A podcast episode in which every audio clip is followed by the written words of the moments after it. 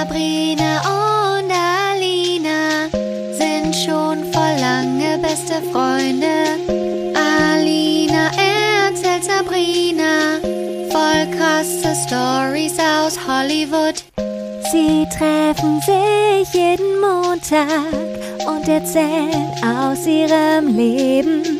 Das alles und noch viel mehr erlebt ihr hier in der Albtraumfabrik. Guten Abend aus Köln. Guten Morgen aus Hollywood. Wuhu! Hi! Da sind wir wieder mit Albtraumfabrik. Ich bin die Alina. Und ich bin die Sabrina. Alina und Sabrina am Montag. Hallo, liebe Albträumer da draußen.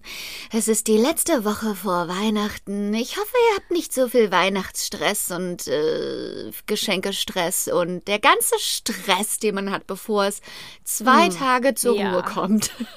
naja, ja. zur Ruhe. Weihnachten, das besinnliche Fest und dann ist die To-Do-Liste erstmal dreimal so lang wie im Rest des Jahres, bevor man es, bevor es besinnlich wird. Ich finde, ab Weihnachten ist eigentlich das Jahr immer rum. Ist vorbei, ja. Und Silvester ist eh immer total nervig, weil man nicht weiß, was man machen soll. Und Silvester oh, in meinem so ganzen Leben Seit ich auf dieser Welt bin, seit 37 Jahren, hat Sil die Silvesternacht noch nie meine Erwartungen getroffen. Also das ist einfach nur eine Enttäuschung, Silvester. Da liegt Oder? so viel, ja.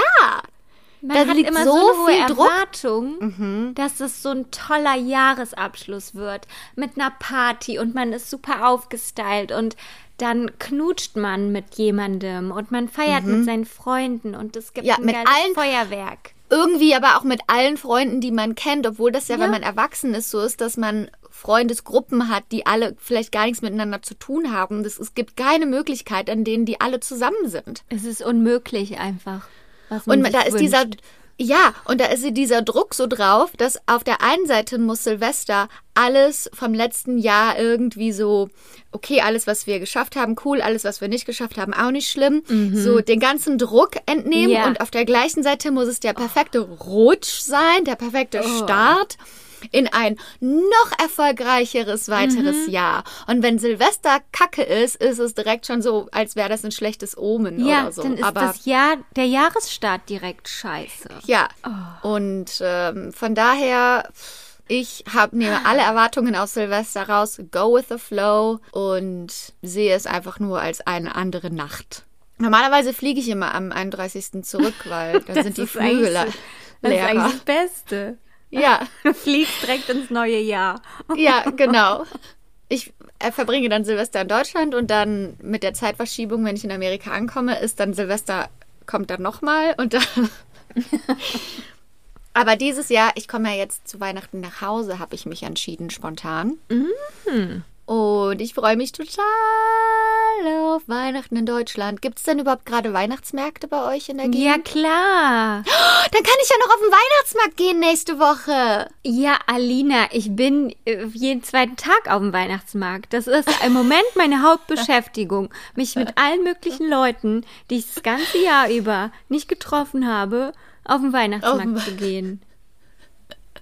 Das ist das muss Und dann denke ich immer so, ich trinke jetzt mal weniger, aber es klappt mhm. nicht.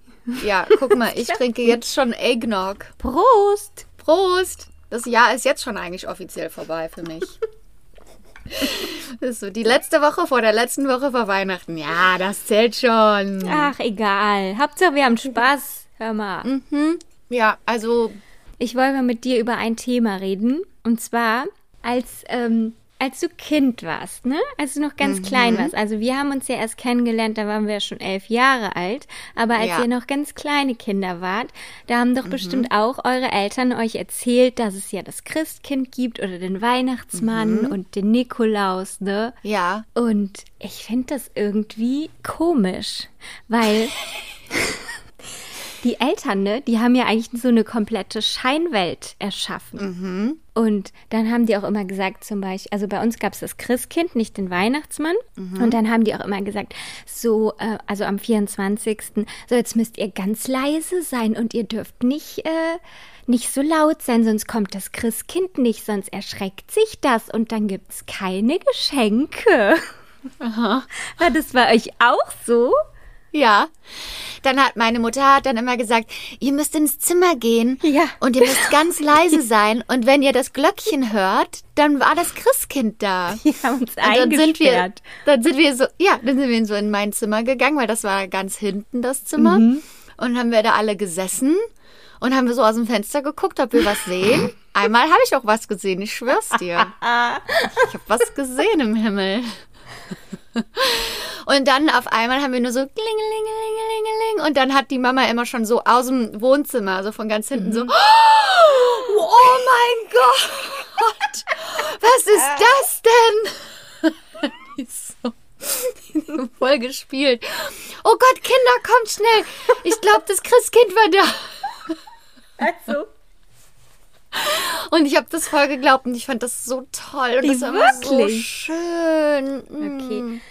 Aber beim dann, Nikolaus fand ich das noch ja. viel schlimmer, weil bei uns war dann immer halt einmal im Jahr Weihnachtsfeier und dann kam der, der mhm. Nikolaus und da waren dann mhm. eben alle Kinder aus dem Dorf. Aber und am dann, 6. Dezember, ne? Ja, genau. Und der Tag haben, ist ja zum Beispiel hier gar nicht groß, Nikolaustag. Nee, bei euch in, in Amerika gar nicht. Hier ist er schon groß, ja. Mhm. Und dann haben die auch immer gedroht mit dem Nikolaus, das ganze Jahr über. Dann haben sie gesagt, ja. also das sieht alles der Nikolaus. Und ähm, dann haben die auch gesagt, und dann kommt der Knecht Ruprecht und dann steckt er dich in den Sack und dann haut er mit dem Knüppel drauf und sowas. Ja. Und ja. also dann hatte der Nikolaus auch immer so ein ganz dickes Buch. Und dann mhm. stand immer alles drin, was man gemacht hat. Und dann habe ich ja. mich gefragt, woher weiß der das denn? Das hat doch keiner gesehen. Ja. Und bei mir stand halt jedes Jahr drin, oh Sabrina, du hast ja wieder dein Zimmer nicht aufgeräumt. ja, und ich habe, aber du hast das auch geglaubt, ne? Ich habe das auch voll geglaubt. Ja, ich hatte dann aber voll Angst davor. Ja, ich auch. Also weißt irgendwann du, wie checkt viel man Angst? dann, okay, jetzt waren es fünf Jahre hintereinander, ist immer noch nichts passiert. Also. ist eigentlich keine gute Lektion. Ah. Die Konsequenzen kommen eigentlich nie. Man kriegt immer Geschenke. Aber bei uns ist auch dann immer an Nikolaus, also hat sich jemand aus der Nachbarschaft, ich bin auch auf einem kleinen Dorf groß geworden, äh, aufgewachsen. Und da waren auch immer die Nachbarskinder zum Beispiel bei uns. Ich erinnere mich mhm. an dieses eine Nikolausfest. Da waren viele der Nachbarskinder bei uns. Wir waren in der Küche auf so einer Eckbank, weißt du, wie wir die früher mhm. alle hatten. Ja, ja, ja. Und irgendjemand war der Nikol als Nikolaus verkleidet und da war ein Knecht Ruprecht dabei und ich hatte so eine Angst vor dem. Ich auch. Und ich habe so gegen die haben die, ja auch immer Blackfacing gemacht. Ja. Mit dem Knecht Ruprecht. Total. Es mhm. war so schlimm. Mhm. Mhm.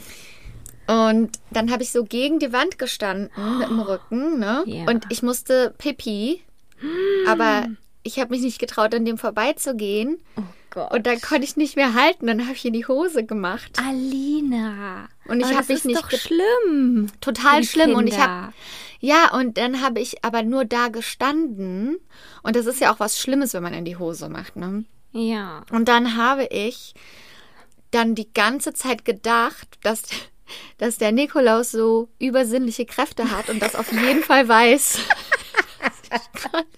dass der quasi mich so von hinten sieht und den Fleck so auf der Hose oh sieht. An meinem Popo, wo der wo ich mich eingenässt habe. Okay. Und dann habe ich die ganze Zeit gesagt, der weiß das, der weiß das, der weiß das bestimmt. Gleich werde ich mitgenommen und so. Und überleg mal, wie schlimm das ist. Ich weiß, die haben das nämlich auch schlimm. Das ist eigentlich nur ein Angstmittel. Kinder genau, mit Angst. Damit, damit man Kindern Gehorsam einflößt. Mhm. Und hier in Amerika gibt es ja Knecht Ruprecht nicht, ne? Also da werden ja. sind so Horrorfilme drauf basierend hier, so richtige Horrorfilme. Krampus ist darauf basierend. Ja. Aber die Saga kommt aus Deutschland. Und das, mhm. äh, wenn meine Freunde mich darauf ansprechen, dann denken die auch immer nur so typisch Deutschland. Ja, natürlich kommt das wieder aus. Deutschland. Nicht nur der Weihnachtsmann, sondern dann noch so ein, äh, so ein Krampus dabei. Aber guck mal, auch die ganzen Märchen, die mhm. wir. Ja! Die sind ja auch total brutal eigentlich. Total krank die Großmutter wird von einem Wolf gefressen mhm. und was weiß ich nicht alles. Und ich habe früher nämlich immer eine Kassette gehört, da waren Märchen drauf ich weiß nicht mehr die gesamte Geschichte, aber ich habe das rauf und runter gehört. Und da war ein Mann oder so oder Frau oder so, der Mhm. wurden die Füße abgehackt. Und da war eine andere Person, der wurden die Augen ausgestochen. Oh. Und dann haben die sich zusammengetan, weil der eine Füße hatte und der andere Augen. Und Mhm. das war dann die Moral von der Geschichte. Aber oder auch der, ähm, wie heißt der mit den langen Fingernägeln? der Peterlein. Struwwelpeter. Struwwelpeter. Ne? Genau, der wollte sich nicht die Haare schneiden. Und der Daumenlutscher, der immer am Daumen gelutscht Mhm. hat. Und dann sagt man noch Kindern quasi, ja, wenn du am Daumen lutschst, dann musst du aufpassen, dass dir die nicht abgeschnitten, Abgeschnitten. werden. Alter. Weißt du, ich frage mich auch immer in meiner Therapie und so frage ich mich immer, wo ich mein Trauma her habe. Mhm. Ja, jetzt weißt du wovon. Kannst du ja mal fragen, die ich Therapeutin. glaube auch. Ich glaube auch, ey. Aber ich denke mal, heute erzählt man das ja den Kindern immer noch, ne? Meinst du? Also, ihr Eltern da draußen, was für Märchen erzählt ihr euren, was für deutsche Märchen erzählt ihr euren Geschichten, äh, euren Kindern? Das würde mich echt mal interessieren. Und droht ja auch mit dem Nikolaus. Ja, droht ihr mit dem? Aber ich finde es auch so blöd zu sagen, das Christkind bring- bringt die Geschenke. Eigentlich muss man das sagen, äh, hier die Mama, die musste ganz schön hart arbeiten dafür, dass sie dir hier äh, Ja. die, die Barbies schenken konnte. Da kannst du mal ruhig mal ein bisschen dankbar für sein. Sonst kommt der Nikolaus. genau. Ich war dann aber auch teilweise so ein bisschen verwirrt, weil ich so dachte, hä, wann kommt, wieso jetzt das Christkind und was ist dann der Weihnachtsmann? Der kommt doch auch zu Weihnachten. Und was Mhm. ist der Unterschied zwischen dem Weihnachtsmann und dem Nikolaus und so? Das habe ich irgendwie, war ich da ein Ja, bisschen ja, confused. irgendwann bröckelt dann die Fassade, ne? Ja. Ja.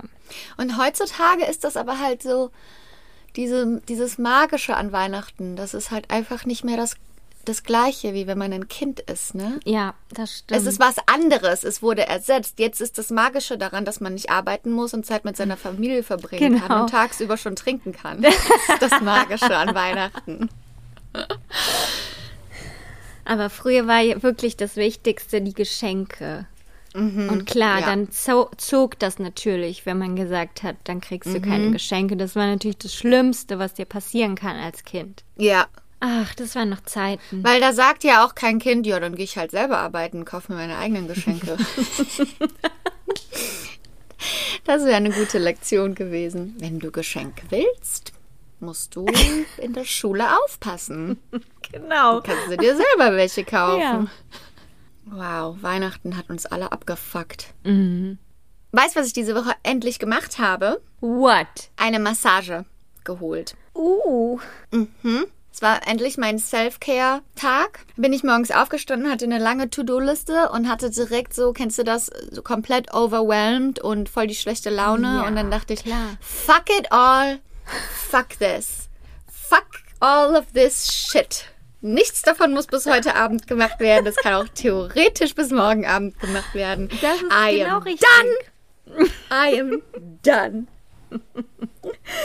Und dann habe ich mir, bin ich einfach auf Google Maps, habe einfach die nächste Massage-Location, die einigermaßen gut die Bewertungen hatte und Mhm. schwubbeliwupp ein, mm, einen Termin für eine schwedische Massage gemacht. Dann bin ich dahin, haben die einem so ein Formular gegeben zum Ausfüllen und dann hat, musste man halt ankreuzen, welche Stärke man mag. Oh. Ne? Ja. Leicht, mittel oder stark. Was hast du genommen? Und dann dachte ich so, ja, ich bin sowas von verspannt. Wenn ich jetzt leicht mache, dann genau. dringt.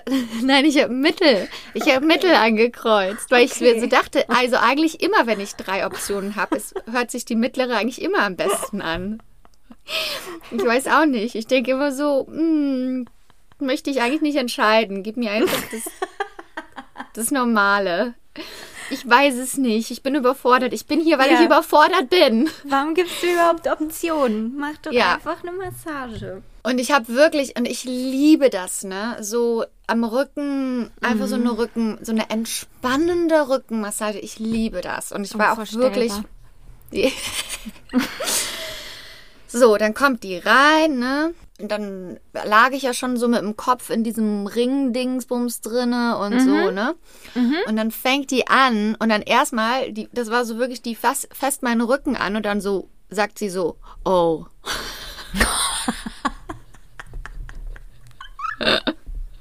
Geil. dann fängt die so an und dann sagt die so, wann waren Sie das letzte Mal bei, bei der Massage? Um ungefähr vor zwei Jahren? Ja. Ich so, ja, die so Corona, ne? Ich so, ja. Ja, genau, Und davor war ich deshalb. auch zwei Jahre nicht bei der Massage, weißt du. Einfach schon seit Jahr, einfach jahrelang nicht. Das ist einfach so ein Luxus, wo man sich immer denkt, dafür muss ich jetzt kein Geld ausgeben. Das Ja, ist ja. Luxus. Obwohl das ja eigentlich gut ist für, auch für den, für die Entspannung und so. Anyway, auf jeden Fall fängt die so an. Und es hat so wehgetan, Sabrina. Das hat einfach nur wehgetan. Besonders wenn die am Nacken war. Ja. Das war wirklich, mein Gesicht war, war so in dem Ring da drin. Das hat die ja nicht gesehen, denn man musste auch eine Maske anlassen. Also ich lieg da in diesem Ring drin mit meinem Kopf nach unten und ich konnte nicht mehr. Es hat so weh getan. Und anstatt ich dann aber auch sage, den Druck bitte ein bisschen weniger, das traue ich mich ja dann nicht, ne? Nee. Ich liege ja dann lieber da eine Stunde und leide, das hatten wir ja schon genau. mal. Anstatt zu sagen, eigentlich ist mir das ein bisschen zu fest. Nee. Können Sie den viel, Druck ein bisschen anpassen? Das Viel zu viel Konfrontation. Das ja, möchte man nicht. einfach. Boah, und dann habe ich das, das hat wirklich, das hat einfach nur wehgetan. Wie lange hat Das das, hat denn ein- gedauert? Na, eine Stunde. Eine Und dann hat die gesagt noch zwischendurch, also ich hoffe, dass Sie öfter mal wieder kommen, weil das ist dann besser für Ihren Körper. Ja, klar, gerne. Und wirklich hier an meinem Nacken hat die so drauf rumgedrückt und das war, als wäre da gar, wäre das gar nicht reingegangen. Das war einfach nur die komplette Verspannung im Nacken. Oh Gott. Und dann dachte ich auch so, ja, kein Wunder, wenn ich Schlimm. wahrscheinlich seit Ja, einem ja. Jahr hier die Verspannung sitzen habe im Nacken. Natürlich. Und ja auch nicht regelmäßig ähm, dann Sport treibe oder sowas. Mhm. Also ich, ne, sondern immer und dann von zu Hause arbeiten, das ist ja, das geht ja. ja. alles in die Schultern rein. Ja. Auf jeden Fall habe ich am nächsten Tag voll den Muskelkater in meinem Nacken gehabt. Wahrscheinlich einfach nur, weil die Mus Muskeln aktiviert wurden mal wieder. Ja. Aber willst du jetzt regelmäßig gehen oder lieber nicht? Ja, will ich natürlich, aber mache ich wahrscheinlich nicht. Machst du nicht, ne? Ja, ja das, das ist dann auch so eine Sache, wo man müsste eigentlich einmal im Monat gehen, weil wenn der Körper entspannt ist, ist der Kopf entspannt. Ja, die da, die da. Ja, aber dann denke ich mir jedes Mal, ja, okay, jetzt 120 Euro für eine Massage. Also diese Massage hat jetzt teuer. 65 gekostet, aber würde ich jetzt zum Beispiel da nicht mehr hin zurückgehen, sondern zu so einem anderen Ort, wo ich schon mal war, wo es mir besser gefallen hat. 120 Dollar für eine Ma Massage oder ich kann das in mein auf mein Sparbuch machen, weißt du? Das ist so, das scheint einem so unnötig, aber wahrscheinlich spart man an den falschen Ecken. Es ist eigentlich nicht unnötig, weil es gibt's ja für dich aus und für deine Gesundheit. Eigentlich ist es sehr gut investiert, das Geld. Besser, Ja. als wenn es auf dem Sparbuch irgendwo liegt Ja. und die Bank was von hat. Ja, aber das ist diese Millennial in uns, I ne? know. Dieses, was unsere Wem sagst du 90er das? Eltern, ja, Ja. das ist, was unsere 90er Eltern uns so eingedrängt haben. Ach nee. Sp- Hammet schwer. Hammet so schwer. Ach, das Leben ist einfach Ist so schwer, an- ne? Entscheidungen, Entscheidungen, Entscheidungen. Das war als Kind viel schöner. Ja, kann man nicht einfach mal. Nee, mm, mm. wurde alles für einen. Ja. Und wir haben das nicht wertgeschätzt. Nee, haben uns immer nur beschwert. Mhm. Well, Die dritte, hast du die dritte Folge gesehen von Sex in the City? of course. Hallo, was denkst du denn? Ja. Ja. Glaubst du, ich habe mein Leben nicht im Griff, oder was? Und da hat jetzt auch keiner mehr drüber geredet. Ah, hast du die Peloton-Werbung gesehen mit Mr. Big? Habe ich gesehen, ja. Aber hast du gehört, dass. Äh, Ja. Es, ja. Hm, Möchte es ja. gar nicht aussprechen. Ja. Äh, ja, und dass jetzt Miranda eine Alkoholikerin ist, das gefällt mir auch überhaupt nicht. Aber das haben die ja schon in den ersten beiden Folgen so. Ja. Aber zu diesen kleinen Fläschchen, ne? Mhm. Das ist mir auch letztes Mal passiert. Weil einmal waren wir essen und dann haben wir nach dem Essen so ein kleines Fläschchen Schnaps bekommen. Mhm. Und dann habe ich dieses Fläschchen halt mitgenommen, weil ich das so lecker fand. Und um halt diesen Schnaps wieder zu finden, Mhm. habe ich das in meine Handtasche getan.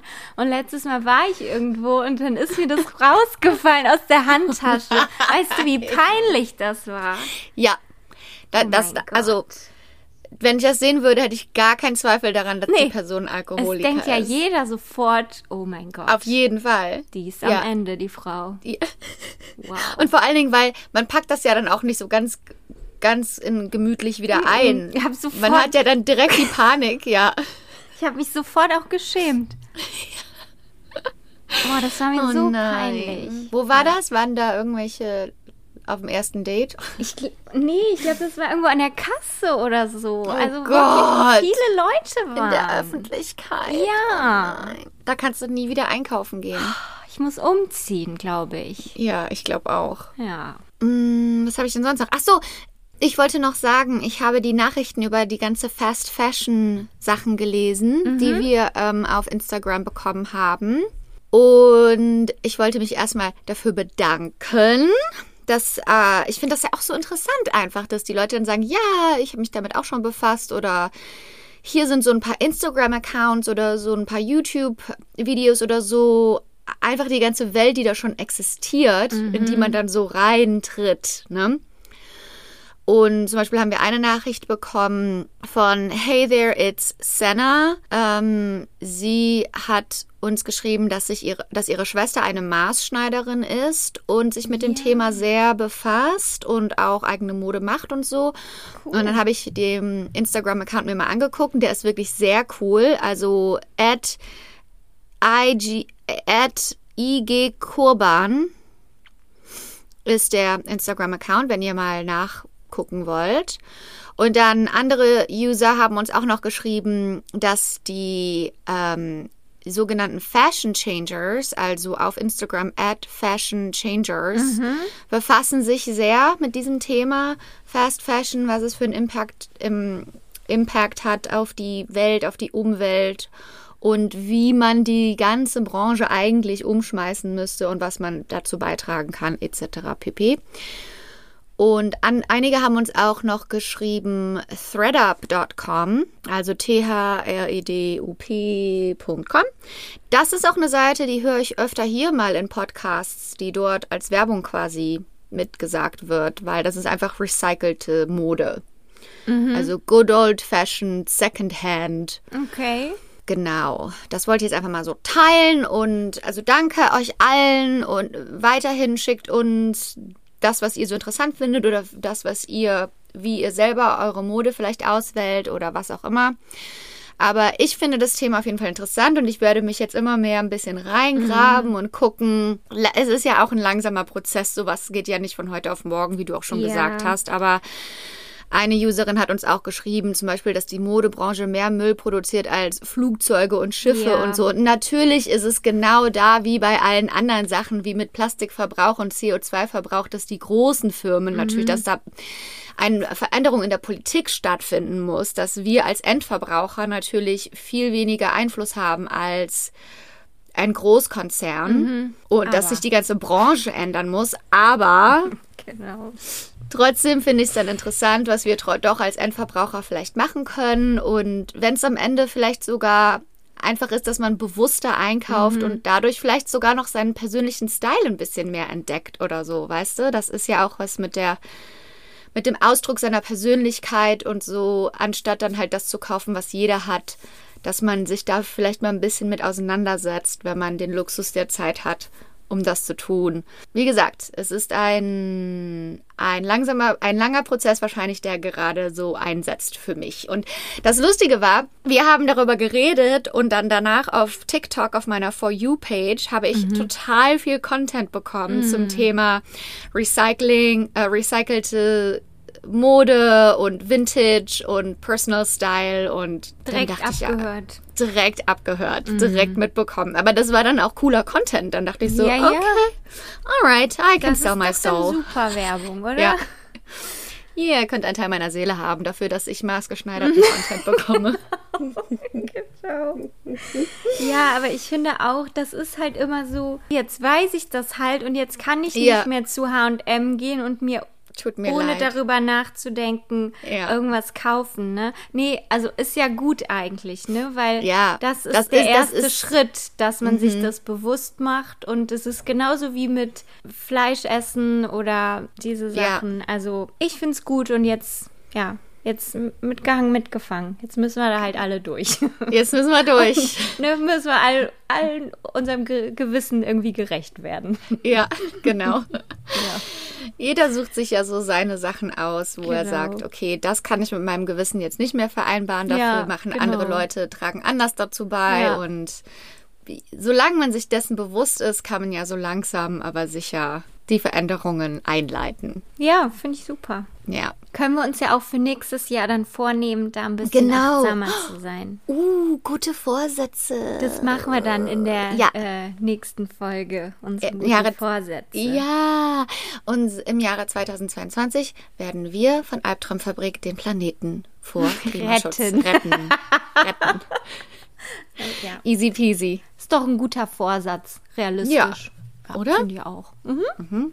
Sollen wir dann zur heutigen Albtraumgeschichte kommen? Ja, lass uns. Ich bin dabei. Okay, dann möchte ich dir heute die Geschichte von Juliane Köpke erzählen. Okay. Sagt dir der Name was? Ja, irgendwie sagt mir der Name was. Okay, Aber ich we- weiß gar nicht gerade warum. Ist nicht schlimm. Dann starten wir einfach mal unbefangen rein in die Story. Die Geschehnisse, von denen ich dir erzähle, die ereigneten sich an Weihnachten 1971. Also vor ziemlich genau 50 Jahren. Wow. Juliane ist 1954 in Südamerika in Peru geboren und ihre Eltern haben sich in den 40er Jahren in Deutschland im Studium kennengelernt, in Kiel, und sind dann auf abenteuerliche Weise nach Peru ausgewandert. Oh, schön. Auswanderer. Julianes Eltern Maria und Hans Wilhelm studierten beide Biologie und sie liebten ihre Arbeit, aber nach dem Krieg war es in Deutschland für promovierte Biologen sehr schwierig, eine Anstellung zu finden. Also beschlossen sie aller Widrigkeiten zum Trotze nach Südamerika, nach Peru auszuwandern. Julianes Vater, Hans Wilhelm, machte sich 1948 zunächst alleine auf den Weg nach Peru und Julianes Mutter, die kam dann 1950 nach. Der Vater, der musste dann erstmal quer durch Europa wandern, zu Gott. Fuß, What? bis, bis er überhaupt ein Schiff fand, das ihn mitnahm nach Oh mein Südamerika. Erst versuchte er es in Italien. Als das nicht klappte, ging er dann zurück Richtung Frankreich, dann nach Spanien. Oh. Und es war dann immer so, entweder hat er das Schiff ganz knapp verpasst oder man weigerte sich, einen Deutschen mitzunehmen, Oh. Mhm. weil Deutsche waren jetzt nicht gerade beliebt nach dem Krieg. Ja. Ich weiß nicht warum. Ich weiß auch nicht. Macht gar keinen Sinn für mich. Macht gar keinen Sinn. Mhm. Naja. Und er hatte halt auch keinen gültigen Pass, was halt in der Nachkriegszeit Mhm. auch nicht gerade eine Seltenheit war. Ja, krass. Und dann ist er in Spanien, hat er es geschafft, auf ein Schiff unbemerkt aufzuspringen, das gerade dabei war abzulegen. Da wurde er dann aber als blinder Passagier erwischt nach ein paar Tagen und verhaftet. Dann ist er gerade mal bis Teneriffa gekommen, musste dann für ein paar Tage sogar ins Gefängnis, Boah. Kam dann aber wieder raus und dann gelang es ihm doch noch, auf ein Schiff zu kommen, das ihn nach Brasilien mitnahm. Wow. Und nach seiner Ankunft in Brasilien hat es dann aber noch mal ein Jahr gedauert, bis er tatsächlich an seinem endgültigen Ziel, der peruanischen Hauptstadt Lima, ankam. Wow, worüber wir uns beschweren. Eben. Dann sowas. Dort bekam er dann einen Job in einem Museum, in dem später auch Maria die Leitung der ornithologischen Abteilung übernahm. Die haben sich hochgearbeitet. Genau.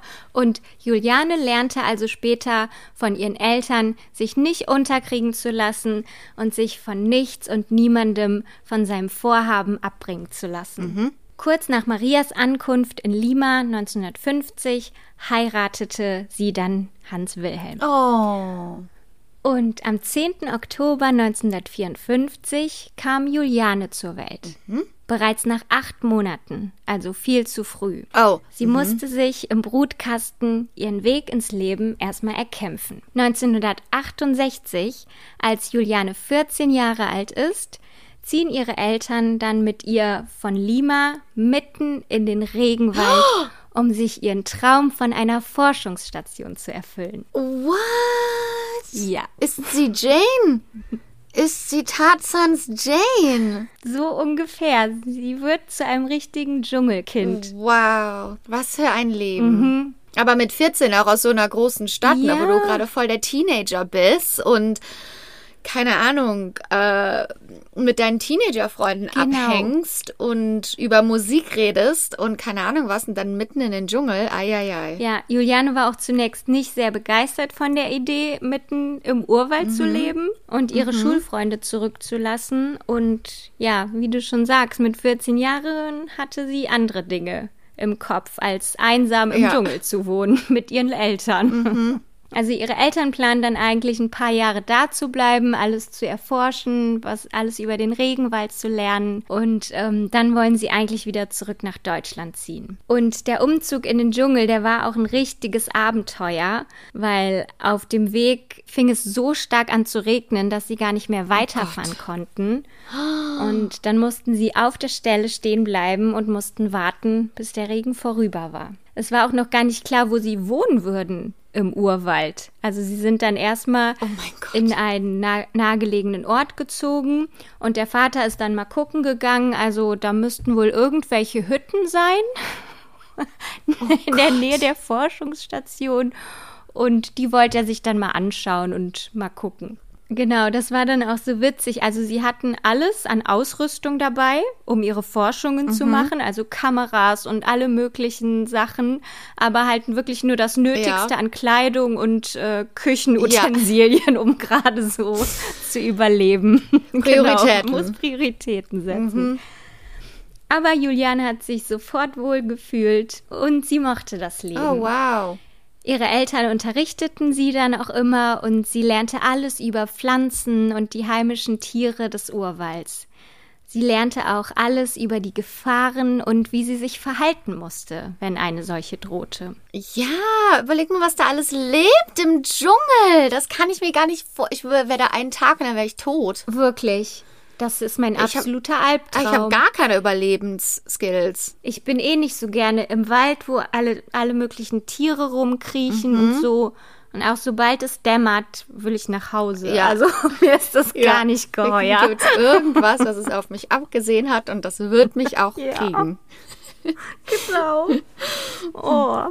Dann haben sie aber auch immer zum Beispiel verletzte Vögel haben sie zu sich genommen und Oh, haben die süß. gepflegt und aufgepäppelt, bis sie wieder fit waren und haben sie dann wieder freigelassen. Und sie haben Küken mit der Pipette gefüttert und sie von Hand Oh. großgezogen. Ich wette, das ist voll das erfüllende Leben, aber so, man kann sich das nicht vorstellen, das zu machen. Aber ich wette, einfach nur Natur und Tiere und Ich glaube, das gibt dir so viel. im, im Moment, du bist einfach im Moment, Ja. du lebst irgendwie von Tag zu Tag und verbindest dich selber mit der Natur und ich glaube, deine Seele ist da so erfüllt. Auch wenn die Umstände dann vielleicht nervig sind oder so, man kalt duschen muss oder keine Ahnung was, aber sollten wir auch machen. Vielleicht. Ja. Aber es kann sein, dass ich da sterben würde einfach. Ja, aber Gut, dann ist es halt so. eine gute Woche im Dschungel erlebt. Eine Woche im Dschungel. Eine Woche von erfüllte Seele. Ja, Vielleicht fänden wir es auch toll, wer weiß Ja. es schon. Ja. Ja. Wir schreiben es mal mit auf die Liste für Ja, 2022. genau. Finde ich gut. Juliane, die hatte auch so einen sprechenden Papagei, der hieß Tobias. Mein Bruder heißt Tobias. Ja. Und der hatte dann irgendwann einen Herzanfall. Nein. Und dann hat die Mutter ihm aber das Leben gerettet und hat ihm dann so ein äh, Präparat gegeben, damit es ihm bald besser geht. Och, wie und, süß. also das, Hör Ja, auf. das Oh, das hört, das hört sich an wie in so einem tolles ähm, Leben. Ja, wie in so einem Buch auch, ne? Das sind so Mhm. Sachen, wo du denkst, das passiert doch nicht wirklich. Du, du glaubst gar nicht, dass es ein echtes Nee, Leben ist. Und Juliane konnte sich schon als Kind stundenlang allein in der Natur beschäftigen. wow. Ihre Eltern machten auch viele Expeditionen und nahmen dann Juliane immer mit.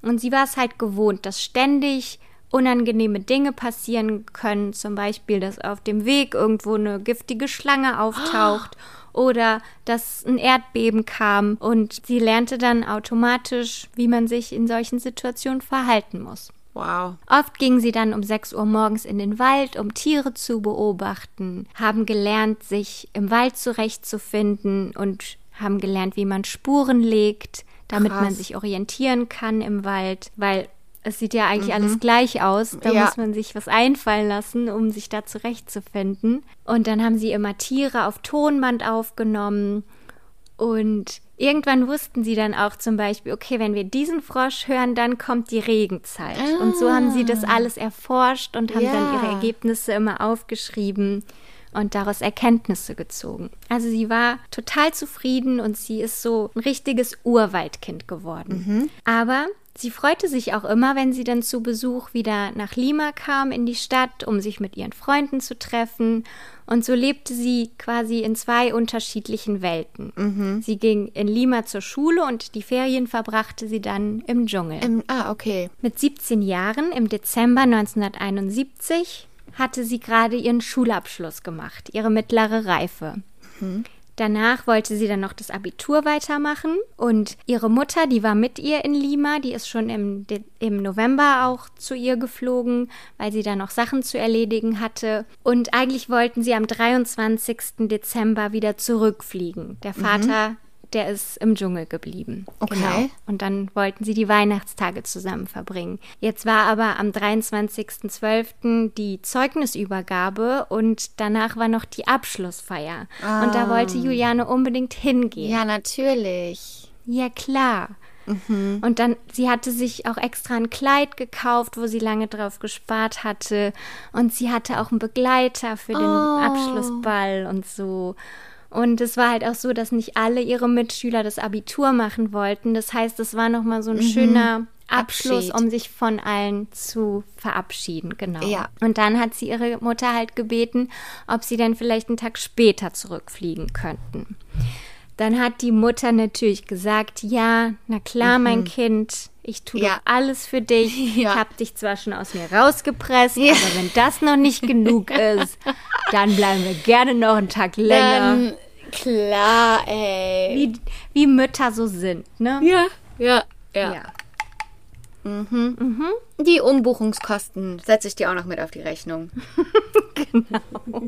wenn du 18 bist. Also dann hat die Mutter versucht, halt einen Flug zu bekommen für den 24. Es war aber nichts mehr frei. Es war alles ausgebucht. Die einzige Airline, die noch freie Plätze hatte, war die Lanza. Und die Lanza Airline, die hatte aber einen sehr schlechten Ruf, denn es waren bereits zwei Flugzeuge abgestürzt. Einige Monate vorher. Red Flag. Und der Vater meinte auch, also ähm, bitte wartet dann lieber, bis ihr einen anderen Flug bekommt. Also das wäre mir überhaupt nicht recht. Das hätte dann aber mindestens noch zwei Tage gedauert und es war ja Weihnachten und die Mutter, die wollte wirklich nicht so lange warten. Und dann haben sie halt den Flug gebucht am 24. Nein, Dezember. Nein, nein. Dann steigen sie ins Flugzeug. Juliane sitzt in Reihe 19 auf dem Fensterplatz rechts, Platz F. Und ihre Mutter sitzt neben ihr in der Mitte und daneben sitzt noch ein anderer Mann. Und dann ist es so, wenn man von Lima in den Dschungel fliegt, dann fliegt man erst über die Anden, über das ganze Gebirge und dann kommt sofort der Regenwald. Am Anfang ist alles völlig normal. Die Menschen, die sind total entspannt und alle freuen sich auf die Weihnachtstage und sind froh, wenn sie wieder bei ihrer Familie sind. Und auf einmal geraten sie in eine Gewitterfront. Nein. Und dann fängt das Flugzeug furchtbar an zu rütteln, so als ob es so geschüttelt wird. Oh Gott. Und alles fliegt durchs Flugzeug. Und früher, das wusste ich gar nicht, aber da gab es nicht so geschlossene Gepäckfächer, mhm. sondern das war anscheinend wie im Zug, dass da ah. einfach so ah. Ablagen waren, ja. wo man die Sachen drauflegte und dann flieg alles, oh flog Gott. alles durch die Luft. Also die ganzen Weihnachtsgeschenke, die die Menschen auch mit hatten für ihre Familien, die oh sind alle durchs Flugzeug geflogen. Und ihre Mutter sagt dann, hoffentlich geht das gut. Juliane macht sich zwar Sorgen, aber sie bleibt dann noch ziemlich ruhig. Mhm. Und dann auf einmal sieht sie, wie rechts über den Tragflächen so was Helles aufleuchtet. Und anscheinend ist der Blitz ins Flugzeug eingeschlagen. Nein. Und dann sagt ihre Mutter ganz ruhig, jetzt ist alles aus.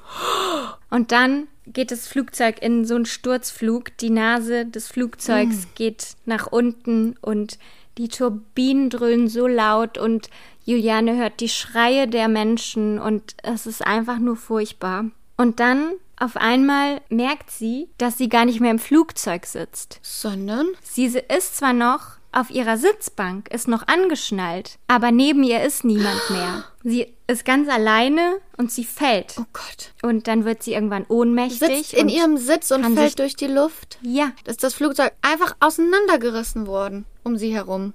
Wahrscheinlich ist halt der Blitz mhm. eingeschlagen und dann ist das Flugzeug einfach auseinandergebrochen in mehrere Teile und sie saß wohl an einer Bruchstelle und dann hat sich alles um sie herum aufgelöst oh und ist weggeflogen und dann erinnert sie sich, dass sie fällt und fällt und der Gurt ist immer noch um sie rum. Sie, es schnürt ihr die Luft ab. Sie kriegt keine Luft mehr. Dann verliert sie wieder das Bewusstsein.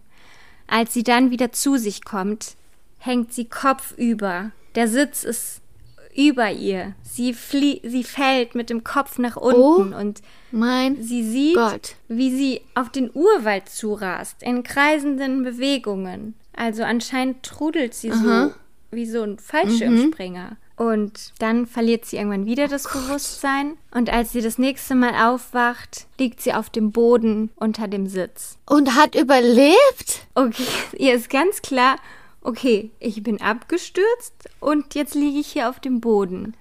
Aber sie merkt halt, sie ist alleine, da ist niemand, ihre Mutter ist nicht da, sie ist ganz allein. Und dann guckt sie so ihren Körper an, guckt, ob sie irgendwas hat und sie sieht halt ganz schlecht, weil ihre Augen sind oh komplett Gott. zugeschwollen und sie hat Wunden am Körper, aber die bluten zum Glück nicht. Krass. Und dann merkt sie, dass ihr Schlüsselbein gebrochen ist. Aber die Knochen, die sind so übereinander geschoben. Das Aha. ist gut, weil dann, weil dann geht es nicht so aus der Haut raus. Also mhm. Also das ist gut und ihr, es tut ihr auch nicht weh. Also ich denke mal, sie ist komplett ja, unter Schock, Schock, aber ja, kann das gar nicht so spüren. Für, für, das, was sie gerade erlebt hat, geht es ihr relativ gut. Der, der, Körper hat ja auch Methoden, um die Schmerzrezeptoren ja, genau. dann ja.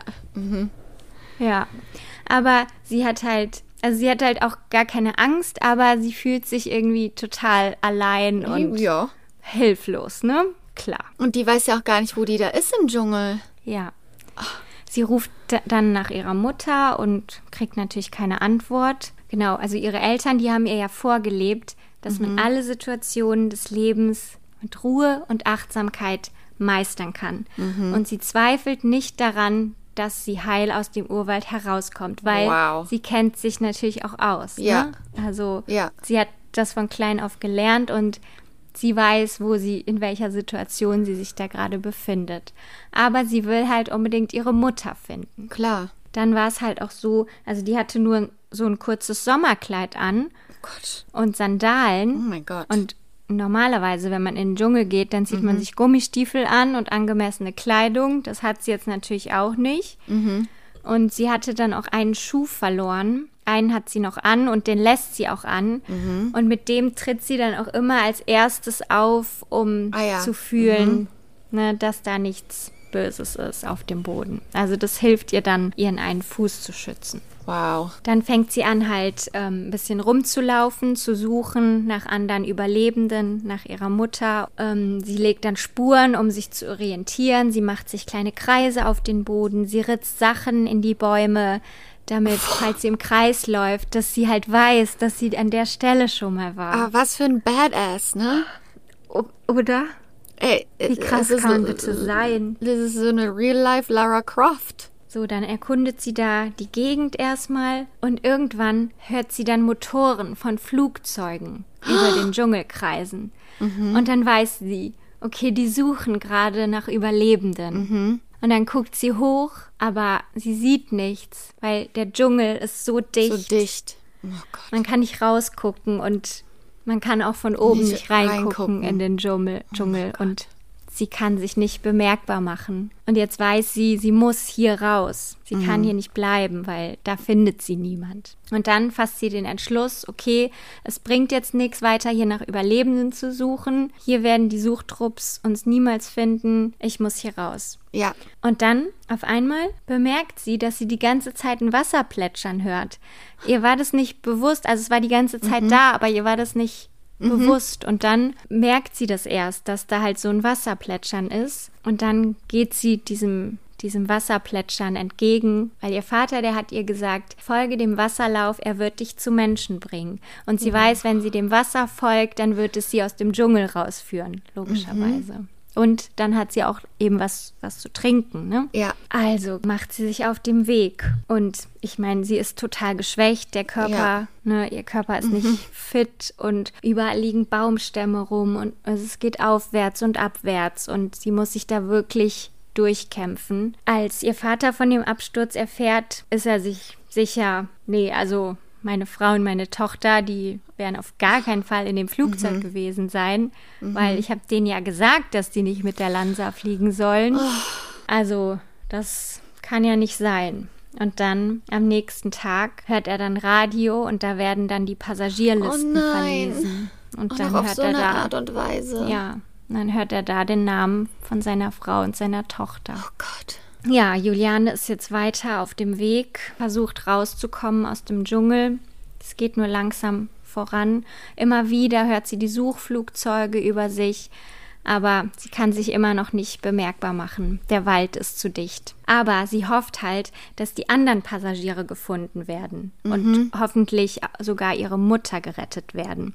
Denn sie denkt jetzt, also wenn ich das überlebt habe und wenn ich so wenig Verletzungen davon getragen Ja. habe, dann wird es ja noch mehr Überlebende geben, Ja. logischerweise. Dann gibt es auch zahlreiche Hinweise aus der Bevölkerung, Mhm. Wo denen die Suchtrupps dann immer nachgehen, aber es gibt halt auch total viele Falschmeldungen, weil Leute Ja. sagen, hier, da habe ich was gehört und da habe ich was gesehen, aber das hatte dann letztendlich gar nichts mit Ja. dem Flugzeugabsturz zu tun. Ja, das Und- ist ja auch so eine Sache, wo Leute unbedingt helfen wollen. Das steht fast, die wollen, die, die wollen unbedingt auch diejenigen sein, die dann der Held sind, so nicht egoistischerweise, aber es ist ja das, was jeder möchte, ne, in so einer Situation. Ja, es kann ja auch jeder Hinweis helfen. Ja. Ne? Man weiß Ja. es ja nicht. Es hätte, könnte Ja. ja. auch sein, dass da, dass da was Oh war. Gott. Aber das Problem ist halt, dass ich, also ich kann es mir ehrlich gesagt nicht vorstellen, wie das im Regenwald Ja, aussieht. aussieht. Ne? Also ja, ich stelle mir das gerade auch so vor wie bei Mowgli, einfach so ein dichter Regenwald und so. Ich kann mir das vorstellen, aber ich glaube, ich habe gar keine Ahnung, Nee, wie, das, mm, wie groß nee. das eigentlich ist. Die Realität dessen, ja, genau. Weil ich denke mir halt so, wenn jetzt irgendwo ein Flugzeug abstürzt, das sieht man doch kilometerweit. Also das ist doch,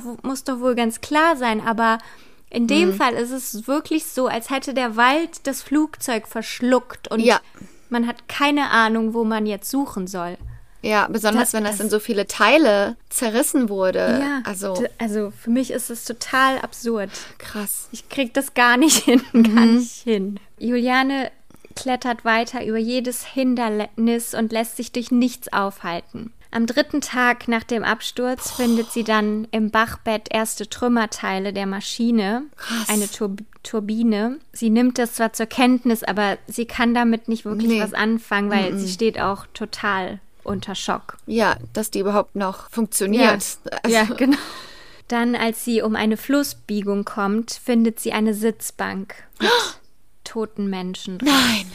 Und die Aasgeier, die sitzen schon in den Oh Bäumen mein und Gott. warten, dass das Fleisch verwest. Oh Gott. irgendwann hört sie dann keine Flugzeuge mehr. Mm. Und dann versteht sie. Also sie geht okay, jetzt quasi diesem Wasser. Ähm, die geht dem, dem Fluss entlang, ja. Entlang. Mhm. Aber das ist unendlich weit. Also Klar. sie weiß selber mhm. nicht, wann sie ankommt, weil das kann hunderte Kilometer mhm. sein. Ja. Aber sie weiß halt, als sie nichts mehr hört, die haben jetzt aufgehört zu suchen. Oh Gott. Und sie glaubt halt, alle wurden gerettet, nur sie nicht.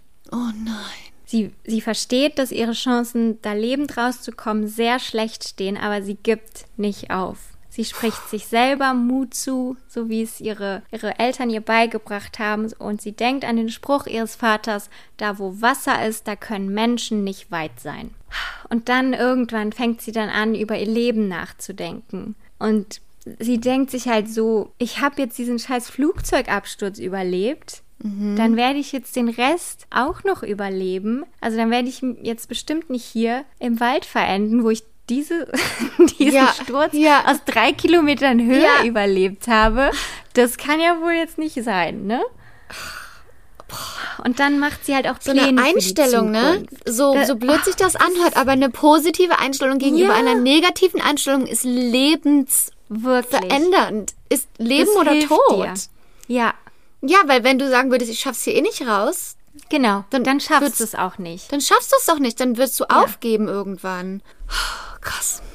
Krass. Das ist pure Willenskraft. Und dann macht sie eben auch Pläne für die Zukunft. Und sie denkt darüber nach, was sie machen wird, wenn sie da rauskommt. Und was sie dann mit ihrem Leben anfängt. Und sie will halt, dass ihr Leben dann einen tieferen Sinn hat. Sie, sie, kann, sie sagt dann, ich kann jetzt nicht einfach so weiterleben wie bisher. Wenn ich das überlebe, das ist einfach nur krass, dann muss ich irgendwas in meinem Leben irgendeinen tieferen Sinn geben. Und das Wie, Visualisieren, ne? Wie mhm. visualisieren und oh mein Gott. Ja, die gibt sich selber eine Motivation. Wow. Ja, aber irgendwann geht dann halt ihre Wunde am Bein auf und sie mm. macht sich Sorgen und. Oh nein. Also es sieht nicht gut aus. Da kann ja auch, die hat ja auch alles Mögliche in ihrem Blut äh, drin. Ja, ja.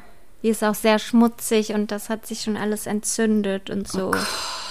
Ja, und sie kommt nicht wirklich weiter voran. Sie kann halt nichts machen, sie schwimmt dann einfach weiter und sie wird immer schwächer. Sie ist mittlerweile schon sieben oder acht Tage unterwegs. Boah. Am 3. Januar 1972, zehn Tage nach dem Absturz, wird dann die offizielle Suche nach Vermissten eingestellt.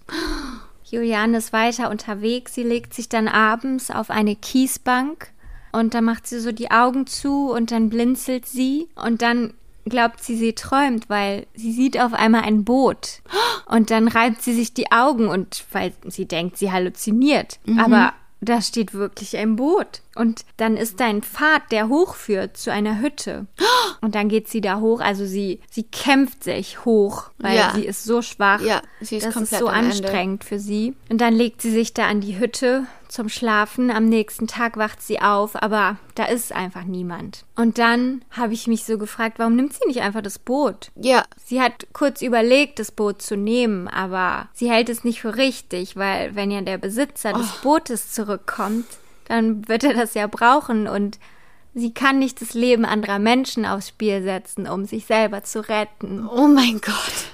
Und dann dachte ich mir so, Ach so, denken gute Menschen, okay. Aber woher ah, soll ich das wissen? Okay.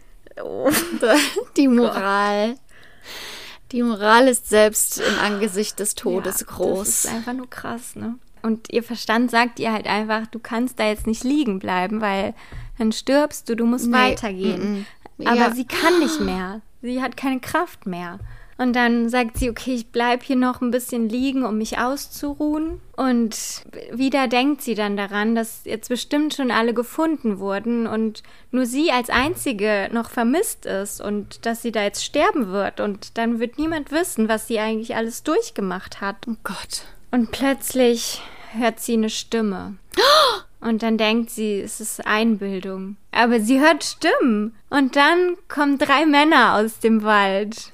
Drei Waldarbeiter. Nein! Und oh die können Gott. nicht glauben, was sie da sehen. Dann kümmern sie sich um sie und sie wissen natürlich, dass sie von dem Ab von dem Flugzeugabsturz ist. Und ja. die können sie einfach nicht fassen. Die geben ihr dann zu essen, sie versorgen oh. ihre Wunden und dann wollen sie sie so schnell wie möglich ins Krankenhaus bringen. Aber die sagen dann, am besten wäre es, wenn wir hier noch die Nacht jetzt hier bleiben und dann am nächsten Morgen mhm. sie zurückbringen. Und mhm. das machen sie dann auch. Die tragen sie dann am nächsten Morgen zum Boot und dann bringen sie sie in die nächste Stadt. Und oh. dann kommt sie zu einem Arzt. Dann wird sie medizinisch Nein. versorgt. Und oh. die Nachricht von ihrer Rettung und, geht um die Welt. Oh. Wow, krass, da kommen mir die Tränen. Was für eine krasse. Oh mein Gott. Das ist einfach nur so krass. Und wow. Dass sie gefunden wird, das gibt jetzt den anderen Angehörigen Hoffnung, dass es noch mehr Überlebende mm. gibt, weil die wurden mm -hmm. bisher nicht gefunden. Also wurde bisher niemand anders ja. überlebend gefunden. Ja. also es wurde niemand überhaupt gefunden, weder lebend noch tot, Ach, weil niemand hat krass. das Flugzeug überhaupt gefunden. Das hängt wahrscheinlich dann in den Baumkronen drin, aber das sieht man ja von oben nicht. Das Problem ist einfach, dass dann nichts ist. Also da ist nur Natur, aber ja. darum drumherum ja. ist das Gebiet ist nicht Nichts. erschlossen und da kommt man einfach mhm. auch so mhm. nicht hin. Also ja, man kann da nicht einfach landen. Da wohnt halt auch, ne? niemand. Ne? Das, das, ist zwar unvorstellbar, ja. aber es ist unberührte Krass. Natur. Ja. Und Juliane, die hilft dann, also die erzählt dann den Suchleuten alles, was sie über die Absturzstelle weiß. Und nur dank mhm. ihrer Erzählungen können sie dann das Wrack finden. Wow. Und dann kommt auch am nächsten Tag ihr Vater zu ihr und oh. sie nehmen sich dann in den Arm und können aber gar nichts sagen und mm -mm. sie ist auch dann total teilnahmslos. Sie fühlt gar mhm. nichts. Alles, ja, jede Emotion prallt einfach an ihr ab. Und dann fragt sie sich auch so, ob mit ihr irgendwas nicht stimmt, ob sie gefühlskalt ist. Aber später weiß sie dann, dass das ein Schutzmechanismus von ihrem ja. Körper war, weil auf der Reise durch den Dschungel war das genau überlebensnotwendig, dass sie ja. ihre Gefühle ausschaltet, weil sonst hätte sie das nicht. Die Angst und die Panik und ja. Sie war immer noch auf Autopilot gestellt und das konnte sie jetzt mhm. eben nicht so einfach abstellen. Ja. Ihr Kör Überlebensmodus. Ja, genau. Ne? Ihr Körper, der war zwar wow. wieder da, aber ihre, mhm. ihr Geist oder ihr Kopf, der lief immer noch durch den Dschungel. Ja, während sie dann im Krankenhaus versorgt wird, werden immer mehr Leichen geborgen von dem Absturz. Mhm. Und am Ende bestätigt sich, dass alle 91 Passagiere inklusive der Besatzungscrew bei dem Absturz ums Leben gekommen sind. Wow. Juliane ist die einzige Überlebende. Krass. Und das macht natürlich was mit ihr. Sie fühlt sich schuldig, mhm. dass sie als oh einzige oh überlebt hat und alle anderen sterben mussten, auch ihre Mutter. Und sie fühlt sich schuldig, weil sie unbedingt einen Tag später fliegen wollte. Mm. Und ihre Mutter eigentlich schon einen Tag früher geflogen wäre. Und nur weil sie oh unbedingt nein. an ihrer Abschlussfeier teilnehmen wollte. Und es tut ihr unendlich leid, dass sie nicht auf das Fest verzichtet hat. Ja, klar, aber es konnte, und, also. Ja, und auch, dass es ihr dann schon so gut geht. Also, dass sie, mhm. ja, sie ist zwar verletzt, aber im, im Vergleich zu dem, was ihr passiert ist, hat sie kaum mhm. was davongetragen. Und das ja. alles fühlt sich für sie einfach falsch an. Und später ja. Erfährt sie aber, dass das jedem Überlebenden so geht. Also, dass mhm. das ganz normale Reaktionen sind, die man hat. Am 12. Januar fährt ihr Vater dann nach Pucallpa in der Nähe von der Absturzstelle, mhm. um die Mutter zu identifizieren. Und der Mutter fehlte halt der, der obere Teil des Kopfes. Sie hatte nur noch den Unterkiefer. Oh mein Gott. Und so ansonsten war der Körper aber ziemlich frisch und das ist eigentlich ungewöhnlich, weil das war ja jetzt zwei Wochen her, der Absturz. Und normalerweise verwest der, eine Leiche innerhalb von ein paar Tagen im Dschungel, weil ja auch die ganzen Aasfresser da rumlaufen mhm. und eigentlich passte das nicht und deshalb geht man halt davon aus, dass die Mutter auch noch einige Zeit Nein, gelebt hat überlebt und später hatte. gestorben ist. Ja. Und es gab wohl noch mehr Überlebende, aber die konnten sich halt nicht retten, nicht, weil sie ja. weil sie entweder zu schwer verletzt waren oder sich nicht zurechtgefunden haben im Dschungel. Krass.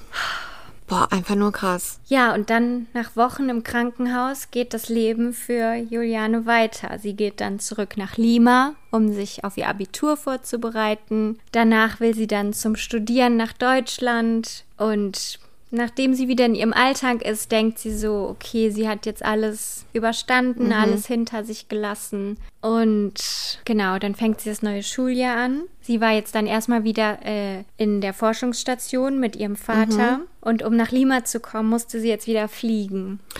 Oh Gott weil mit dem Auto hätte das drei Tage gedauert. Also war mhm. Fliegen sozusagen die einzige Möglichkeit, um über die Anden zu kommen. Und die oh, wow. ähm, die Fluggesellschaft, die Lanza, die hat dann auch sofort ihre Fluglizenz verloren und ja, der Vater ja. hat halt noch versucht, die zu verklagen, aber die gab es dann halt hm, nicht war mehr, mehr und da war ja. gar nichts zu machen. Mhm. Wow, fuck. So, das Problem ist halt jetzt, dass Juliane die ganze Zeit von Journalisten belagert oh. wird, die das ist so schlimm. Schon als sie im Krankenhaus lag, waren die jeden Tag bei ihr, haben sie fotografiert, haben ihr doofe Ey, Fragen gestellt. Dass die überhaupt rein durften. Äh, es war richtig schlimm.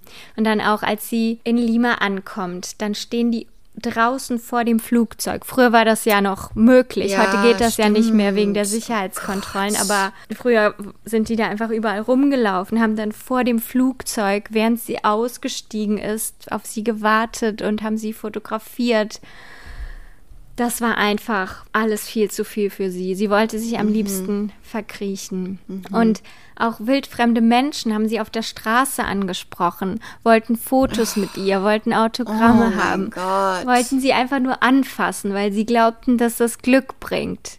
Also sie war wirklich What? in Peru, war sie bekannt im ganzen Land. Krass. Ja, und sie wird, wo auch immer sie hingeht, wird sie auf Schritt und Tritt von Journalisten verfolgt und die fotografieren dann sogar in ihr Schlafzimmer rein, um mm -mm. zu sehen, wie sie im Bett liegt und schläft. Und dann sagt ihr Vater irgendwann, du, du gehst jetzt nach Deutschland, du machst jetzt da dein Abitur, ja. damit du zur Ruhe kommst, mhm. damit das alles hier aufhört. Also sie will das eigentlich nicht. Sie will eigentlich nur ihr altes Leben zurückhaben, ja, aber klar. das geht halt nicht. Ne? So, und dann geht sie, fliegt sie nach Deutschland, da muss sie halt wieder fliegen. Oh, und das ist dann auch das noch ihr erster Überseeflug, 18 oh Stunden Gott. in einem Flugzeug.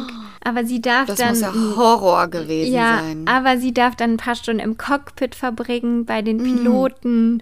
Und die mhm. erklären ihr dann alles und sie darf Fragen stellen und so. Das ging ja früher auch noch und ja. Ja, das beruhigt sie dann ein bisschen. Das ist schön. Und dann ist sie wirklich das erste Mal in ihrem Leben in Deutschland und sie wohnt dann bei ihrer Tante in Kiel und ja, da muss sie sich jetzt natürlich erstmal an alles gewöhnen, an die neue Komplett Welt, weil natürlich Welt. alles total anders ist. Mhm. Aber sie wird freundlich aufgenommen in der Schule, hat schnell Freunde gefunden und trotzdem irgendwie macht ihr Körper nicht so mit. Mhm.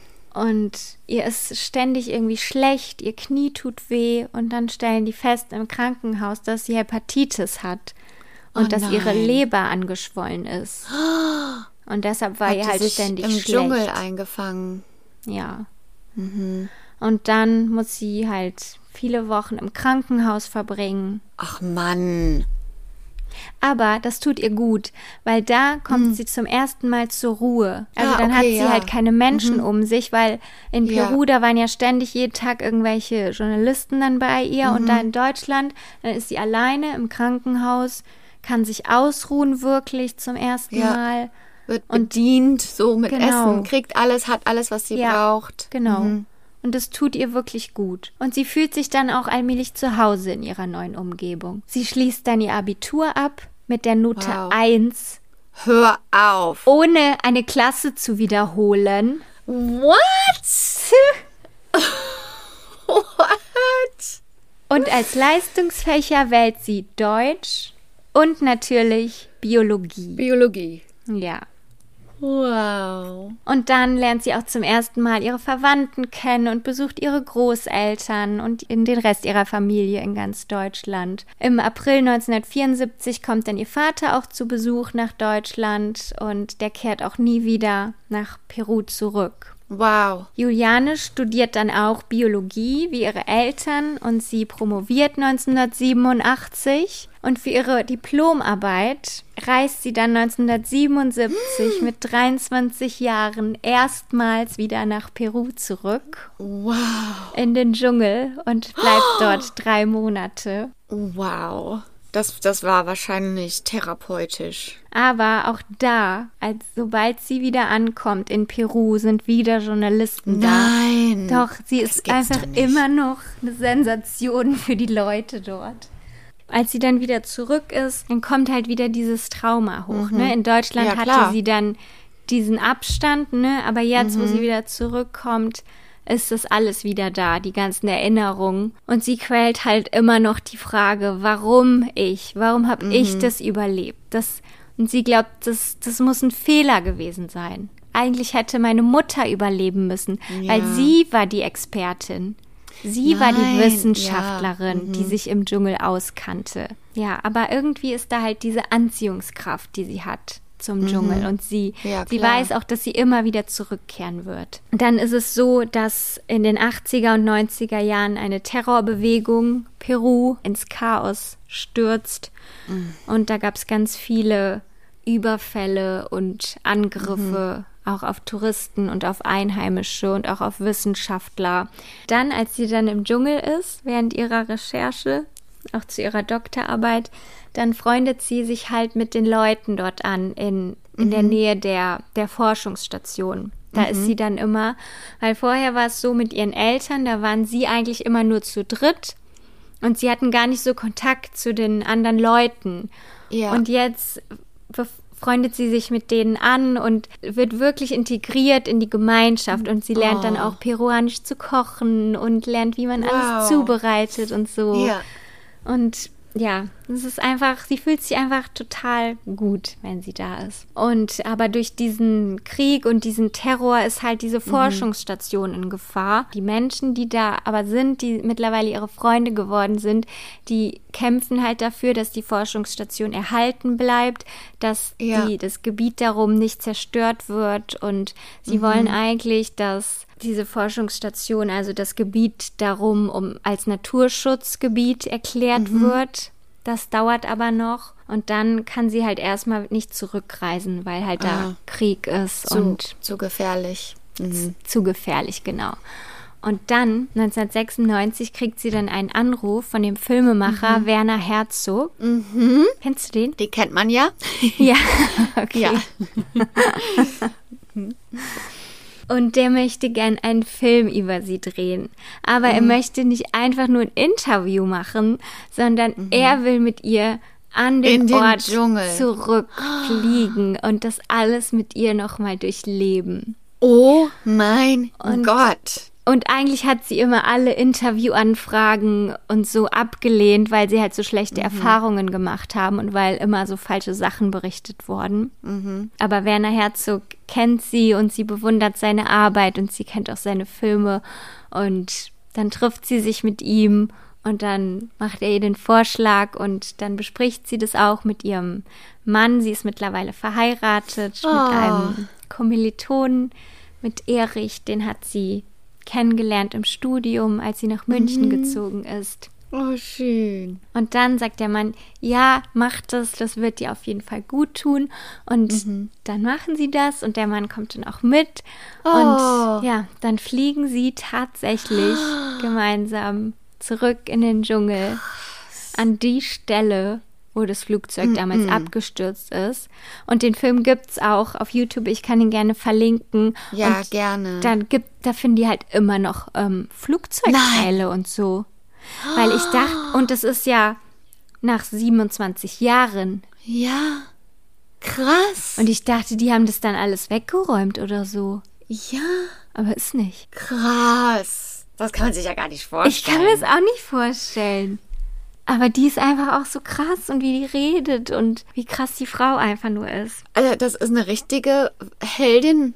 Es ist ne, wirklich eine Heldin, ja. Das muss ich mir angucken. Das hört sich einfach zu krass an, um wahr zu sein. Das Ding war, sie hat halt auch nie eine Therapie gemacht oder so, weil früher war das Krass. nicht so, dass du psychologische Ja. Hilfe bekommen hast nach so einer Stimmt. Sache, ne? Also Ja. sie wurde einfach komplett alleine gelassen. Aber dann, dann diese Reise mit Werner Herzog und dass der den Film dann gemacht hat, das war wie so eine Therapie, um die Vergangenheit zu bewältigen. Mhm. Und das hat ihr wirklich sehr, sehr geholfen. Ihr Vater stirbt dann im Jahr 2000 ähm, und nach dem Tod ihres Vaters beschloss sie dann, das Erbe ihrer Eltern weiterzuführen. Oh. Und sie kümmert sich heute um diese Forschungsstation im oh. Dschungel. Ihr Mann unterstützt sie bei allem und nach, also er war auch bei dem Filmdreh dabei und ihn mhm. hat dann mhm. auch das Fieber gepackt und die Begeisterung für das Land mhm. und mittlerweile reisen sie dann immer gemeinsam dorthin. Ach, wie und schön. Ja, mittlerweile besuchen auch Schulklassen diese Forschungsstation wow. und Wissenschaftler aus Europa kommen dann immer dahin und lehren halt über Naturschutz Krass. und über Nachhaltigkeit und sie kämpfen gegen die Zerstörung des Regenwaldes und das ist einfach ein richtig tolles Projekt und wow. 2011 wird Panguana, die, also diese Forschungsstation mhm. dann letztendlich auch zum Naturschutzgebiet erklärt. Oh, yay! Ja, und jetzt kann da auch nichts mehr passieren. Also das Land ist geschützt und wird auch respektiert von den Bewohnern. Ja, und wow. im gleichen Jahr 2011 schreibt sie dann auch endlich ihre Geschichte auf oh. im, im Buch Als ich vom Himmel fiel. Und das Buch widmet sie ihrer Mutter, die bei dem Absturz oh. ums Leben kam. Und Krass. 2021 in diesem Jahr wird mhm. sie mit dem Bundesverdienstkreuz ausgezeichnet für ihren herausragenden Einsatz für Natur und Menschen des peruanischen Regenwaldes. Wow. Ich bin voll am Heulen. ich habe auch viel geheult so bei, der, bei der Story. Das ist einfach das ist nur so, auch diese ganzen Full Circle Moments, also dieses Ups, es hat dort angefangen und dort hat es mit der Dokumentation geendet und mhm. es hat in Peru angefangen und dort ist es heute wieder. Und einfach so, wie traurig das ist, dass so eine Tragödie passieren musste, aber was sie persönlich trotzdem für ein, in Anführungsstrichen, Happy Ending, mhm. wie, man, wie sie auch so das Beste daraus gemacht hat und keine ja. Angst hatte davor, diesen Dingen wieder ins Gesicht zu sehen, weil daraus ist dann ihr eigenes kleines Wunder doch irgendwie noch entstanden für ihr Leben. Aber einfach das zu verarbeiten, zu denken, wir sind da abgestürzt und die Mutter war noch am Leben und das, also das was kann man doch gar nicht verarbeiten. Dass die überhaupt in der Lage ist, ein normales, in Anführungsstrichen, Leben zu führen und eine Partnerschaft zu führen und zu arbeiten und so viel beizutragen zum äh, zur Wissenschaft, das ist einfach Wirklich. unglaublich. Die ist so ein guter Mensch einfach, einfach nur. Wow. Da können wir uns alle eine Scheibe von abschneiden, von ihr. Ja, und auch die Lektion, wie, die sie von ihren Eltern gelernt hat und dieses Überlebensdings und diese, dieser mhm. Mindset einfach. Das ist ja. so eine Inspiration für Kleinigkeiten im Alltag. Ist es auch. Für Dinge, wir, wir haben nicht so ein Leben, wo, wo wir sowas alles erleben. Das heißt, unsere eigenen Sachen erscheinen uns groß als große Probleme und als Hürden und was auch immer. Und das ist ja auch so, ne? Das ist ja nun mal nicht an solchen Dingen gemessen, aber auch da kann man von sich von solchen Geschichten inspirieren lassen und sagen, Finde ich auch. Wenn die, ja. wenn die das mit einem positiven ja. Mindset oder was auch immer mhm. hinkriegt zu überleben, dann kann ich mir auch mal ein bisschen selber einen Arsch, einen Arsch treten, Wirklich? anstatt diesem ja. einfachen Dings hinzu, sich hinzugeben, sich zu beschweren und zu sagen, genau. dies nervt und das nervt mhm. und da, da komme ich, das kann ich nicht und das kann ich nicht und das kann ich nicht das sind dann einfach Entscheidungen, die man selber trifft, ne? Zu sagen, ja. das kann ich nicht, das ist eine Entscheidung. Wenn du, du das triffst. denkst, dann denk nächstes Mal an Juliane und dann genau. schaffst es vielleicht doch. Yes! danke, Juliane. Und danke, Sabrina. Das war eine richtig inspirierende, mitreißende, krasse Story. Und ich habe die auch schon mal irgendwann ich habe das Gefühl, ich habe davon schon mal gehört oder gelesen oder irgendwas ich habe das Gefühl, ich habe mal eine Statue oder irgendwie so eine Andenktafel oder sowas gesehen.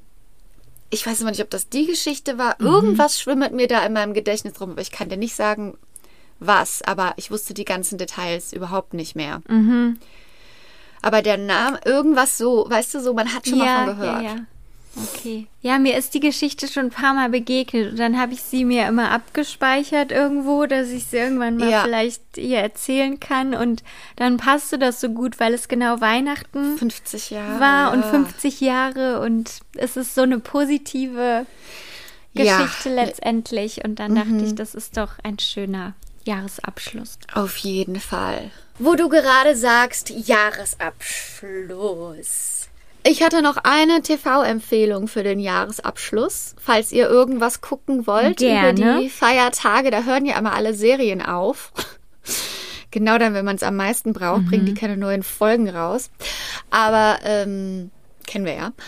Aber ich habe, das ist genau die gleiche, das gleiche Format, was es auch in Deutschland gibt mit diesem Backen. Wie heißt das mit den Bäckern? Dann Backen, das ist so eine Back-Competition. Auf jeden Fall das Original Das davon große ist Backen. Ja, aber das Original ist The Great British Baking Show. Okay. Und das ist so schön anzugucken. Ich habe das voll gebinged diese Woche. Ich gucke das in Deutschland auch so gerne. Ich finde es so guck- beruhigend, das wie ist die einfach so- Torten machen. Wie die Torten machen und wie die aber auch untereinander. Und da Ja. ist nicht so eine, so eine Competition, sondern die sind Die alle so. sich. Ja. so und toll. die, die Leute, die sind alle so, so nett und so toll. Und in Mhm. der aktuellen Staffel nämlich von The Great British Baking Show, da ist nämlich auch einer der, der Köche, ist ein Deutscher. Jürgen Oh, heißt der. Der wohnt Jürgen. aber in England halt, ne? Okay. Und aber das ist auch so eine total, so ein total lieber Mann, der auch voll gut im Backen einfach ist und der hat dann halt so seinen, so einen deutschen Akzent und die, ähm, die Moderatoren, das sind halt so zwei Comedians, die machen dann auch immer so Scherze und dann wird er immer so ganz verlegen und weiß auch nicht richtig, was er sagen soll und so. Und ähm, ja, das kann ich auf jeden Fall empfehlen. The Great British Baking Show. Hier ist das auf Netflix. Oh, super. Ja, das ist einfach nur so. Und dann manchmal, wenn die auch so eine Competition gewinnen, dann muss ich dann, und dann freuen die sich so und dann muss ich auch immer heulen. einfach, die Vorweihnachtszeit, die hat mich einfach komplett im Griff. Ich bin ein emotionales Wrack. Wrack. Right. Wrack. Ja. Guckst du auch so Weihnachtsfilme dann? Oder? Ja, ich hab, ich gucke Weihnachtsfilme, also ich hab, ich gucke gerne ja The Holiday, ne? Ich Ja, das den liebe ich auch. Liebe Ja. braucht keine Ferien, heißt der auf ja. Deutsch. Ah ja, genau, ja. Ich finde den so schön. Ich Bei auch. Weihnachtsfilmen verzeiht man halt einfach mehr, ne? Die sollen einem einfach nur warm ums Herz machen. Ja, genau. Und ich gucke, Netflix haut ja immer so viele ähm, Mhm. neue Weihnachtsfilme raus jedes Jahr. Und ich habe da schon ein paar von geguckt. Und einen kann ich echt empfehlen. Der ist echt richtig süß. Der heißt Single All the Way. Ja, den habe ich schon angefangen. Der ist süß. Mit Michael Uri. Der ist total süß, der Film. Jennifer Coolidge ähm, spielt er auch mit. Ja, die liebe ich äh, eh. Stiflers Mom und Michael Uri mag ich auch sowieso total gerne, der Hauptdarsteller. Und der den Mitbewohner von ihm spielt, den finde ich so süß und so Ja? cool. Mhm. Also so als Schauspieler. Mhm. Ich finde den süß, den Film. Ja, ich fand den auch süß, aber es war ja auch schon so offensichtlich, wohin das geht. Aber ich glaube, solche Sachen verzeiht Braucht man, man halt dann, auch ne? einfach mit. Ja, das ist einfach so. Man will keine okay. bösen Überraschungen, wie Ich bei weiß, Sex auf welcher City. Reise ich hier bin. Genau. genau. Ich, ich muss mich nicht überraschen lassen. Ich kann einfach auf diese Reise mit diesen Menschen gehen. Zu Weihnachten. Easy will was peasy. Absehbares. Ja. Was Sicheres. Ist ja bei The Holiday auch haargenauso. Direkt am Anfang weiß man ja eigentlich, ah, okay. Ach, schön. Ja. Ich will viele Weihnachtsfilme gucken.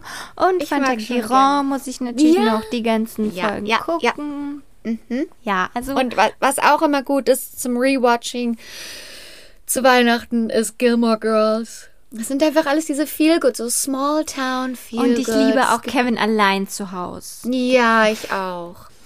Und damit, liebe Albträumer, wir haben eine kleine Ankündigung, denn ähm, wir gehen in eine ganz kurze Winterpause slash Weihnachtspause. Wir verabschieden uns von euch für die nächsten zwei Wochen. Genau, wir machen ein bisschen Urlaub und ihr Mhm. ja bestimmt auch. Genau, Habt ihr eh keine Zeit, uns zu hören, wenn ihr bei euren Familien abhängt. genau. Ihr mit euren Familien abhängt und Weihnachtslieder singt und total stressfrei seid, weil ihr eure To-Do-Liste abgearbeitet habt. Aber wir sind im Januar wieder für euch da und dann geht's weiter mit Stories rund um Albträume aus Hollywood von Marilyn Monroe bis oh. zur Black Dahlia. Da haben wir einiges geplant. Oh mein Gott, ich freue mich darauf. Mhm. Ich freue mich. Es gibt ja noch so einige große, große Klassiker, die wir noch mhm. gar nicht angerührt haben. Stimmt, ja. Und die für alle Patrons äh, kommt noch eine Zusatzepisode, noch eine Zugabe vorm Ende dieses Jahres, denn wir machen dort einen kleinen Jahresrückblick. Also mhm. Also wenn ihr doch noch nicht genug von uns haben, äh, habt dieses Jahr, dann kommt rüber zu Patreon und da wird es noch eine kleine Zugabe geben. Wir wünschen allen Albträumern da draußen ein frohes Weihnachtsfest oder ein frohe Weihnachten. frohe Weihnachten und auch wenn ihr kein Weihnachten feiert, hoffe ich, dass ihr ein paar schöne Tage habt und einen guten, guten Rutsch. Rutsch ins neue Jahr. Auf das Silvester perfekt besser mal perfekt wird. Das perfekt perfekte Silvester. Ja, strengt euch an mhm. und schreibt uns gerne eure Vorsätze fürs neue Jahr. Die besprechen wir dann gerne in der nächsten Folge, was mhm. wir uns so vorgenommen haben. Und ja, dann Vielen Dank fürs Zuhören. Ja, danke für ein tolles Jahr 2021. Es hat viel mehr Spaß gemacht wegen euch mhm. allen da draußen. Ja. Ähm, wir sehen, wie unsere Community gewachsen ist und wir freuen uns so, so, so sehr. Und wir stoßen auf euch an mit einem Glühwein auf, aus Köln. Das könnt ihr dann auf unserem Instagram sehen. Unglaublich, dass es schon 2022 ist. Okay, also dann bis zum Jahr 2022 und gute Nacht, äh, guten, äh, ja, gute Nacht aus. Warte, was sag ich nochmal? Gute Nacht nach Köln. Ja. Und guten Morgen nach Hollywood. Möchtest du noch ein Weihnachtslied singen? Oh. Ja, welches? Last Christmas. Okay. One, two, three, four. Last Christmas I gave you my heart, but the very next day you gave it away. This year, to save me from tears, I give it to someone special. Das ist bin ich. Bye. Bye.